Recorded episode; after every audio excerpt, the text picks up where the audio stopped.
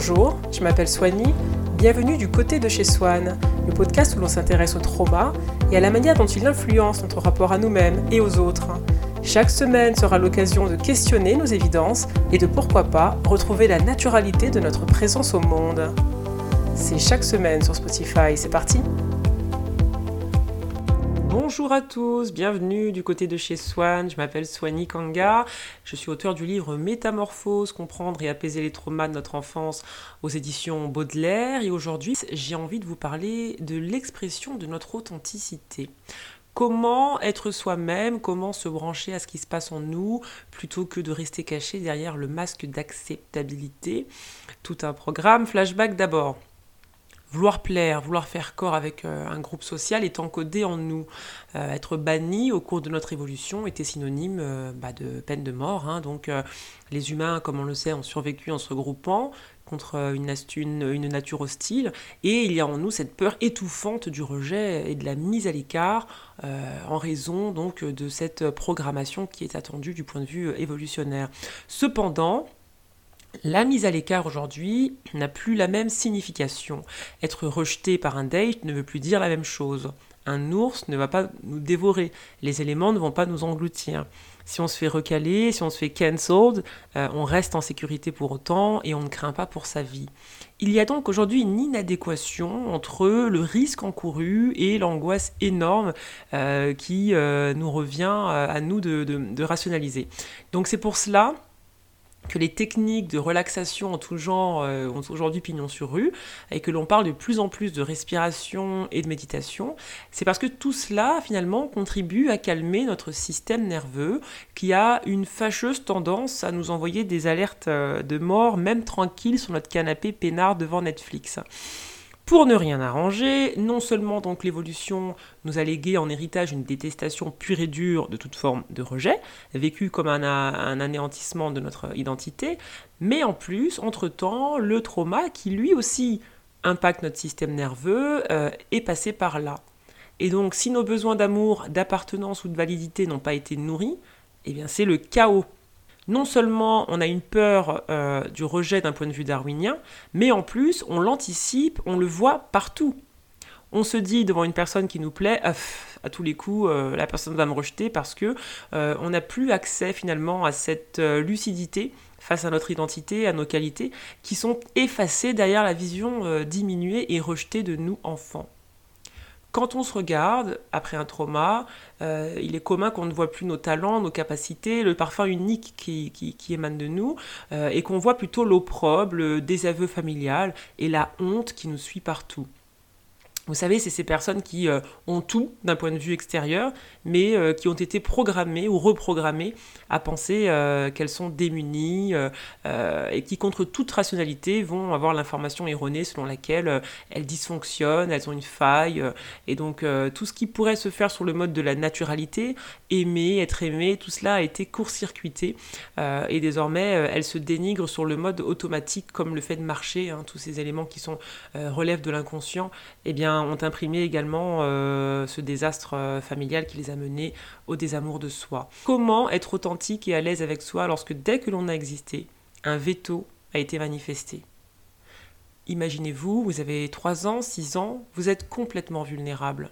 Vous êtes nu, vous n'avez aucune défense, aucune force pour vous exprimer contre l'adversité ou les moules dans lesquels la société vous en sert. Vous avez un cerveau tout neuf, sans aucune expérience, sans aucune capacité cognitive de recul.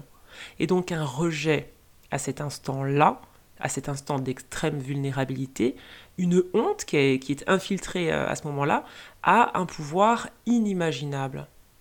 Vous provoquez la honte d'exister chez un gamin de 4 ans et vous pouvez être sûr qu'il la gardera toute sa vie si rien ni personne ne vient défaire cet abus. Et non, le temps ne guérit pas les blessures, il les enterre. Et elles ressortent à chaque activation avec la même souffrance qu'à 4 ans. Et c'est la raison pour laquelle il y a tant de personnes en thérapie, et c'est la raison pour laquelle les professionnels de santé font tant référence à l'enfance, c'est que c'est aussi complexe que ça. Si l'on a discrédité un trait de votre personnalité, une différence, une manière d'être, vous étiez trop petit pour faire la part des choses. Trop petit pour vous dire ce n'est pas qui je suis, ce n'est pas ce que je vaux, Et même si on n'a pointé qu'un seul aspect de votre personnalité qui, selon eux, dysfonctionnait, eh ben vous vous êtes rejeté tout entier et vous vous êtes dit je suis nul, plus nul que les autres, en ayant l'impression de ne pas pouvoir échapper à cette sentence. Quelque chose d'authentique, c'est quelque chose de conforme à la vérité, nous dit le dictionnaire. Conforme à la vérité. Oui, mais si votre famille vous a appris une autre vérité sur vous-même que ce que vous êtes vraiment, c'est-à-dire un être digne de bonheur, de tenter sa chance, d'avoir des relations amoureuses épanouissantes, eh bien, l'authenticité que vous allez démontrer sera d'être conforme à la version détournée de vous qui vous a été enseignée par vos parents. Conforme à la vérité de la honte, de votre faille, de votre tard. Et donc vous avez plein d'adultes qui vivent aujourd'hui conformes à la vérité de leurs parents, quelle qu'elle soit. Pour certains, c'était d'être des financiers puissants, alors ils le sont devenus, même si leur enfant intérieur pleure de cette vie qu'ils n'ont pas choisie, et les pousse à anesthésier cette dissonance dans euh, la coque, les histoires sans lendemain ou la désillusion. Certains vivent éloignés de leur potentiel parce que leurs parents leur ont dit Off, toi tu feras jamais rien de ta vie, t'es qu'une merde, tu vaux rien. Il y a des parents qui disent ça. C'est malheureusement avéré. Et alors, je vais faire une parenthèse hein, euh, sur la question des parents, parce qu'on en parle beaucoup euh, dans ce podcast. Je tiens à dire que c'est un espace qui cible surtout ceux dont les parents ont été dysfonctionnels.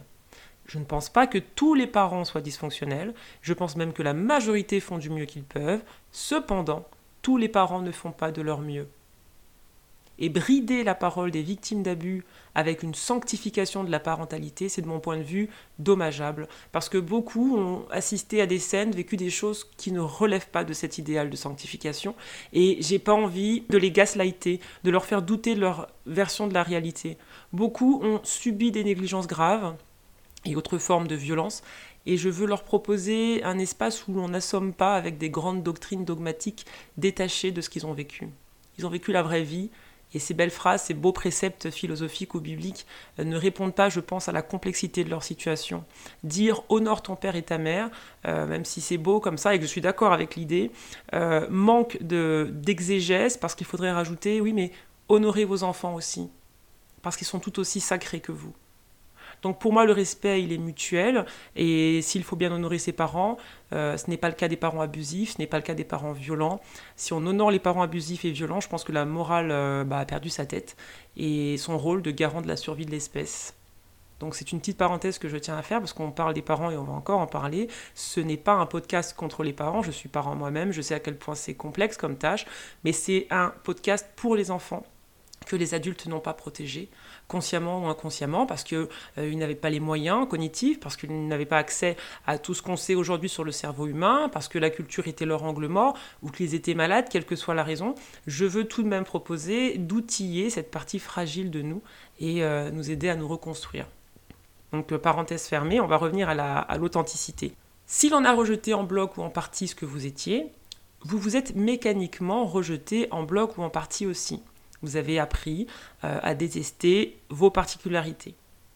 Si l'on a moqué votre sensibilité, cela m'étonnerait beaucoup que vous vous disiez aujourd'hui, sans aucun travail thérapeutique préalable, oh ben non, moi j'aime bien, être à fleur de peau, je trouve que ça me connecte avec le vivant. Euh, non, je pense que c'est, n'est pas tout à fait la réalité.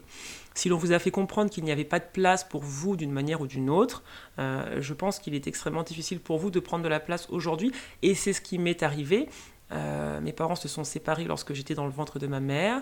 Elle avait renoncé à énormément pour cet homme, à une position sociale très favorisée, euh, à un mariage confortable depuis des années. Et en plus de cela, euh, non seulement ils se sont séparés, mais en plus de ça, il y avait un soupçon d'infidélité autour de cette grossesse qui a occasionné le départ de mon père. Donc je ne suis pas précisément arrivée euh, avec de l'insouciance et un sens de mériter quoi que ce soit. Euh, c'était même plutôt l'inverse. J'ai passé toute ma vie à m'excuser d'être là, euh, dans le choix de mes vêtements. J'avais des couleurs neutres, passe-partout. Dans le fait de ne pas mettre de talons parce que je suis déjà grande et que je voulais pas occuper plus d'espace. Dans le fait de ne pas vouloir m'affirmer dans mes opinions, dans mes préférences. de ne pas me donner aussi les moyens de réaliser mes rêves parce qu'ils auraient occupé de l'espace eux aussi. Donc avant de faire ce travail d'introspection, pendant 36 ans, j'ai rasé les murs. Et j'ai laissé les autres où la vie me portait euh, sans trop me trouver légitime à avoir euh, ce que je voulais vraiment. Donc vous voyez, l'authenticité est parasitée par la vérité, entre guillemets, conforme, qui est implantée en nous, enfants. Et la mienne, c'était tu n'es pas à ta place. Euh, ton arrivée a fait exploser ton, noyau familial, mis ta mère en dépression, euh, l'a poussée dans l'alcool. Donc honte à toi. Maintenant, la moindre des choses, que tu puisses faire, c'est de te faire petite, de te faire oublier et de toujours donner raison aux autres par défaut. De toujours t'occuper des autres et de toi, après, s'il en reste, mais toi, c'est pas important. Donc ma vérité, c'était ce schéma de soumission, d'abnégation, et j'existais sur les marges euh, comme ça, à la volée. Donc c'est intense hein, euh, tout cela, mais lorsque l'on touche les racines de l'enfance, on touche à ce qui nous pilote à distance depuis parfois toute une vie. Donc oui, c'est intense, oui, c'est profond, mais c'est parce que ce sont là euh, que résident nos racines, et donc c'est fondamental d'y toucher.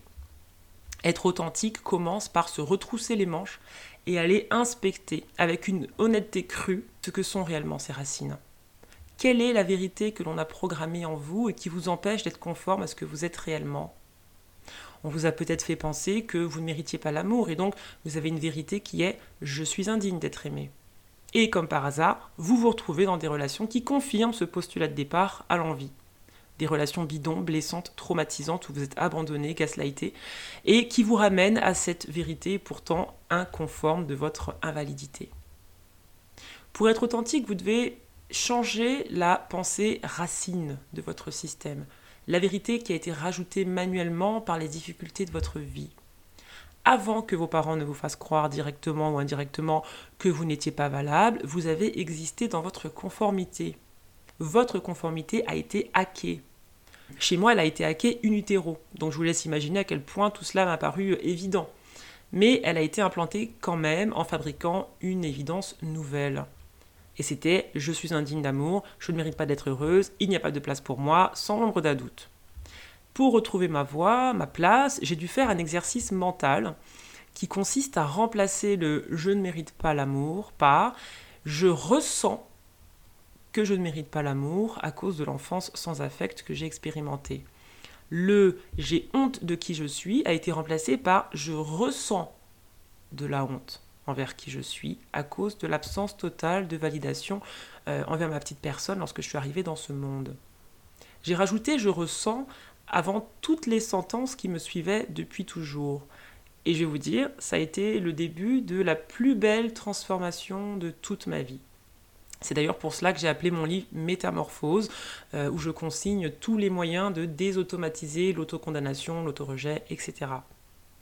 Et d'ailleurs, je me sentais tellement pas légitime en tant que personne que même lorsque j'ai écrit le livre et que je l'ai publié, eh ben, j'avais cette voix qui me disait Mais qui es-tu, toi, pour écrire un livre sur le trauma? Pourtant, j'avais bien 36 ans de trauma derrière moi, mais il a fallu l'insistance de mon entourage, l'insistance de ma psy, pour me sentir à ma place d'écrire un livre que j'avais besoin d'accoucher et qui pouvait faire du bien aux autres. D'ailleurs, heureusement que je l'ai fait, parce qu'en effet, il chamboule euh, des tonnes de personnes, il leur donne des outils auxquels ils n'avaient pas, pas forcément pensé avant dans leur cheminement vers la guérison intérieure. Moi, je pensais en fait que euh, l'illégitimité que je ressentais était académique, vu que j'ai euh, un master de sciences politiques et non de psychologie, mais en réalité, c'était une illégitimité structurelle qui me suivait partout et qui était l'histoire de toute ma vie. Et c'est marrant d'ailleurs parce que ma psy euh, m'a dit après avoir lu le livre qu'elle aurait pu écrire exactement le même, tellement j'avais vu juste sur euh, la question du trauma, mais qu'elle n'aurait simplement pas eu une aussi belle plume. Donc j'ai trouvé ça assez marrant finalement, vous voyez comment finalement euh, l'inconscient agite des ombres qu'ils ne sont que factices. Hein. Donc on ne peut pas retrouver son authenticité et l'exprimer en restant à la surface. Il faut aller en profondeur, il faut sortir les poubelles, il faut déraciner des choses de l'enfance. C'est incontournable. Et redonner son innocence au gamin de 8 ans en nous, qui avait des besoins légitimes et qui doit désormais ressentir la possibilité de se mettre en colère face à cette enfance carencée. Donc on a dit rajouter je ressens plutôt que je suis devant nos émotions. On remplace je suis une merde par je me sens comme une merde et on explique pourquoi je me sens comme une merde parce que euh, ma mère euh, me comparait à mes frères et sœurs, parce que mon père est parti, parce que j'étais obèse, maigre, bègue, dyslexique, qu'importe, le trauma qui a été ressenti, on explique.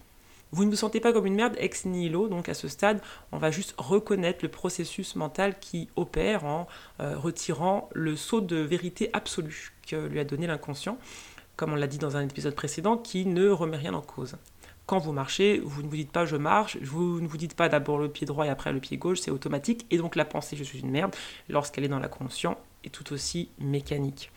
Ensuite, euh, on a le je me sens comme une merde parce que mon père ne m'aimait pas ou me frappait. Étape 2, on appelle le conscient. Est-ce que j'ai raison de me sentir comme une merde?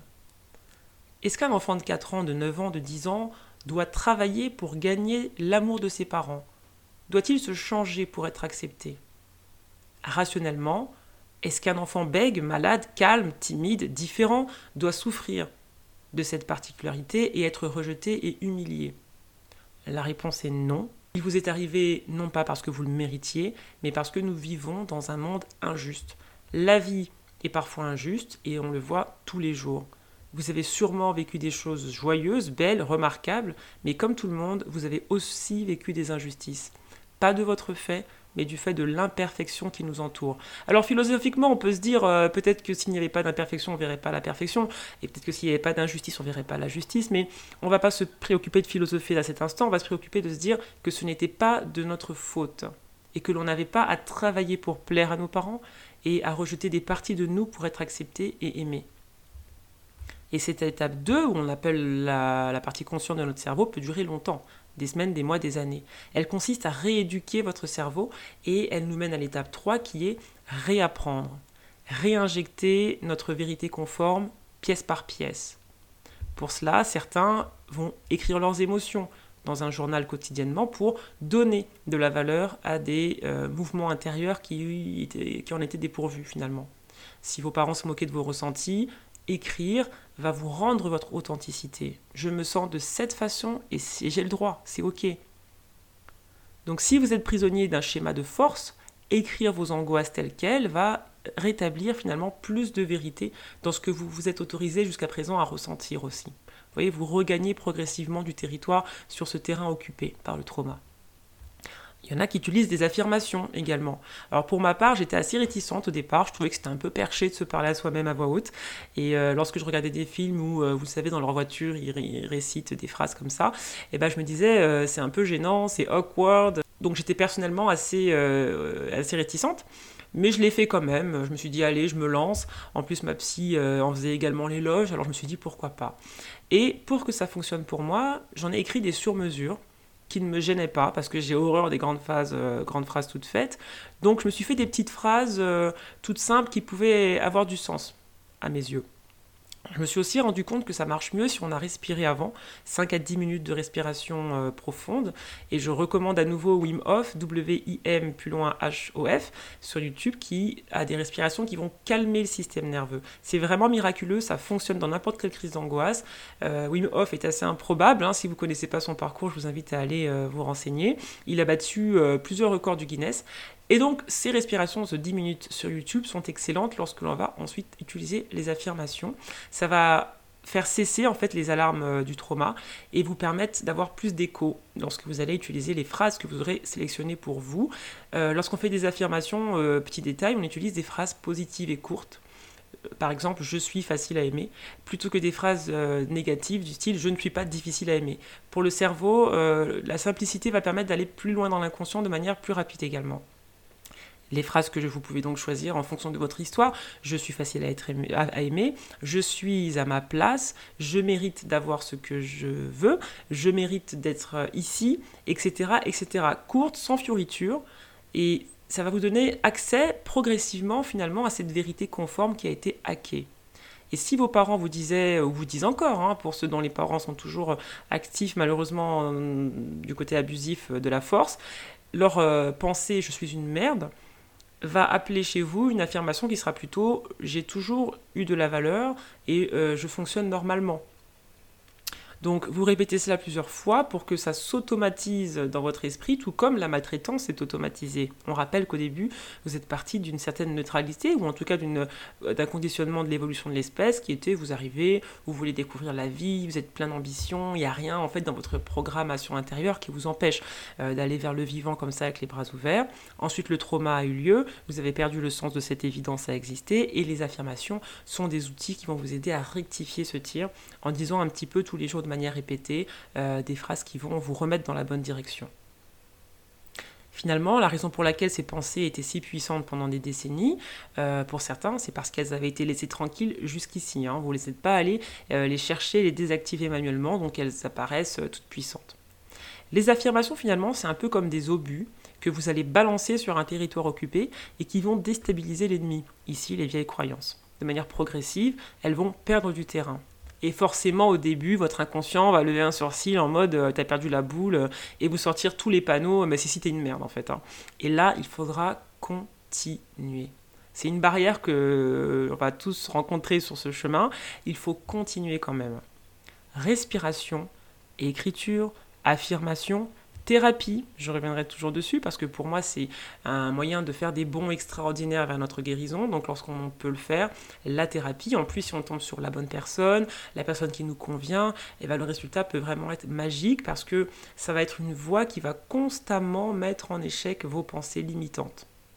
Moi, au début de ma thérapie, je suis arrivée avec toutes mes certitudes d'être en biais, de travers, mais l'indifférence de ma psy à tous mes schémas de pensée euh, caduques, son regard impassible devant mes, certitudes m'a sacrément, euh, sacrément aidé euh, à en douter progressivement moi-même. Je me suis dit, ah, ça c'est pas évident, d'accord, je le voyais pas comme ça, mais je vais y réfléchir. Et au fur et à mesure, il y a des enclaves euh, qui ont été récupérées dans mon cerveau. Donc toutes ces ressources, et on peut rajouter les livres, hein, bien évidemment, dans cette exploration, vont remettre au centre ce qui vous est arrivé. Vous ne pouvez pas guérir et devenir authentique sans mettre les pieds dans le plat, sans regarder chaque sentiment de honte et d'inadéquation en face. Et je sais que c'est chiant, hein. croyez-moi que s'il y avait un moyen de le faire en un clin d'œil, euh, je l'aurais déjà trouvé, mais c'est possible si on y va à notre rythme, en prenant des pauses, en conservant chaque jour une fenêtre pour le rire, le fun, l'insouciance, en ne faisant pas que guérir, mais en vivant aussi. Et donc oui, c'est possible, euh, une transformation après l'autre. Si vous avez vécu un trauma, il n'y a pas d'authenticité à vous montrer aux autres sans trauma, comme quelqu'un de non affecté, de toujours fort, de guéri déjà.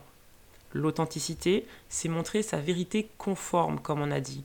Et donc, le trauma aussi, la sensibilité, les blessures qui font partie de cette vérité. Guérir, ça va vous aider à révéler aux autres et à vous-même tout ce que le trauma occultait jusqu'à présent votre, euh, vos qualités, vos points forts, l'amour que vous méritez, le respect, toutes ces choses en fait qui sont euh, automatiques lorsque l'on n'a pas été traumatisé. Et ça vous permettra d'accepter plus facilement les compliments sans vous sentir gêné, parce que vous aurez désactivé la honte. Et la honte, finalement, il ne faut pas en avoir peur, parce que c'est un bon indicateur de l'endroit où on se trouve dans notre guérison. Plus on a honte, plus finalement c'est une invitation à poursuivre sur cette voie de l'acceptation. Et de l'autre côté de la guérison, eh bien, il y a l'acceptation de notre tout, de tout notre parcours, de tout ce qu'on propose au monde, de notre présence en entier, dans la globalité, dans notre complexité, nos qualités, nos errances, nos peurs. C'est tout cela qu'on va apprendre à montrer aux autres euh, lorsqu'on guérit au fur et à mesure, et pas juste les bouts de nous qui avaient été validés enfants, pas juste la version euh, raffinée qui a été réexaminée pour ne pas être rejetée, mais vraiment tout. Et tant que vous ne vous révélez pas dans ce tout, tant que vous triez l'ivraie et le bon grain, et eh bien cela vous indique que vous n'avez pas encore accédé à votre authenticité. Tant que vous montrez que ce qui est fort est glorieux, tant que vous refusez de rencontrer des gens parce que par exemple vous avez peur qu'ils vous rejettent, et eh ben vous ne vous montrez pas euh, dans cette partie apeurée de vous-même qui pourtant indique une histoire, un cheminement et qui est donc à sa place. Et si vous montrez plutôt le contrôle, et eh bien là on bascule dans l'inauthentique et l'insincère. Et donc je sais qu'il y a un risque à se montrer authentique, le risque que certains s'en servent contre vous, sauf qu'en face, euh, il y a un risque pire que celui-là, c'est de passer une vie non authentique, sans véritable connexion, où les gens ne rencontrent finalement que la version de vous qui a été autorisée à exister. Et je pense que c'est une injustice totale euh, d'avoir été non seulement... Euh, blessés par nos parents et puis finalement de poursuivre toute une vie un modèle qu'ils ont fait par créé par indifférence, par méconnaissance, certains par euh, méchanceté. Je pense que cette injustice-là, a quand même quelque chose d'assez tragique. Une vie de constant rejet de soi, haine de soi, haine de sa fragilité. Est-ce qu'il ne vaut pas mieux finalement se tromper, tomber, même expérimenter le rejet et puis se relever que de vivre derrière une muraille euh, parfaitement safe? Mais aussi parfaitement déconnecté de qui on est vraiment et de nos véritables besoins qui sont toujours légitimes aujourd'hui. Je vais vous laisser méditer dessus. Euh, c'est dense, ces sujets, il euh, n'y a rien de très léger, rien de très évident là-dedans. Si l'épisode a fait résonner des choses, dites-le moi sur Instagram, Swani Kanga. Euh, d'ailleurs, vous serez bientôt 2000 à avoir écouté ce podcast, donc j'aimerais bien savoir ce que vous en pensez. N'hésitez pas à laisser une note aussi sur Spotify. Et pour ceux qui veulent aller plus loin, descendre dans ces sujets, parce que réellement il y a une résonance, le nom de mon livre, je répète, c'est Métamorphose, comprendre euh, et apaiser les traumas de notre enfance aux éditions Baudelaire. Vous le trouvez sur Amazon, euh, Fnac.com, Cultura ou en librairie. Quant à moi, eh bien, je vous donne rendez-vous la semaine prochaine pour un prochain épisode et d'ici là, bonne semaine. Au revoir.